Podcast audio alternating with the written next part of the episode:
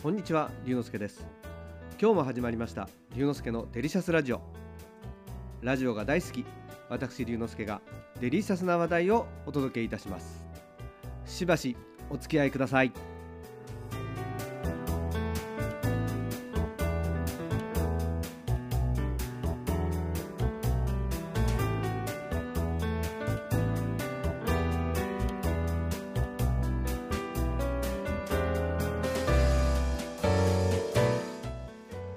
なたは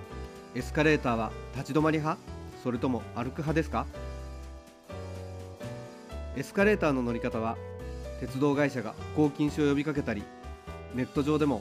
歩行賛成派と禁止派とでそれぞれ持論を繰り広げていますよね。一般社団法人日本エレベーター協会では人の間をすり抜けたり歩いたりしないように呼びかけをしています。理由としては動いているエスカレーターの上で動くと体のバランスを崩して転倒などの事故が起きる可能性がある。そして怪我などで片方の手すりにしか捕まることができない人もいる。という2点を挙げています。右側がガラガラなのに左側に長い列ができている光景もよく見かけますが本来の輸送効率が落ちていることは間違いないですよね。以前イギリスの地下鉄で調査をした時に片方を開けて乗るよりも両方でしっかり止まった方が約30%輸送効率が上がったという結果も出ています。やはり輸送効率を考えると両方に止まって乗った方がいいのかもしれませんね。急いでる人にとっては右側が空いている方が便利という意見もありますが僕は自分の経験からしっかりベルトを持って立ち止まることをお勧めしたいんです。実は昔静岡の駅で新幹線に乗るために上りエスカレーターに乗っている時にエスカレーターが急停止したことがあるんです。その時は左側に乗ってベルトにしっかり捕まっていたのですがガタッと止まって思わず前に手をついてしまいました。これが下りのエスカレーターだったら下に転げ落ちてしまったのかと思うととてもゾッとしてしまいます。それ以来特に下りのエスカレーターに乗るときはしっかり止まるようにしています。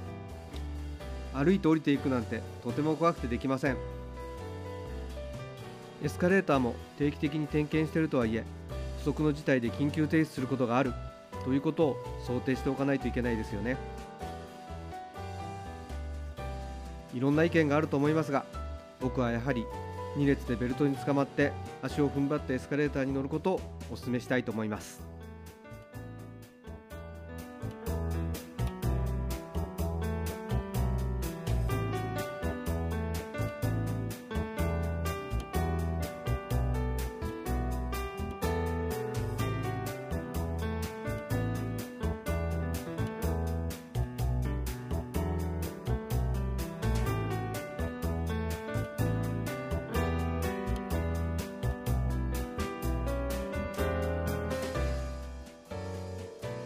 今日はエスカレーターの乗り方の話をしました。楽しんでいただけましたか？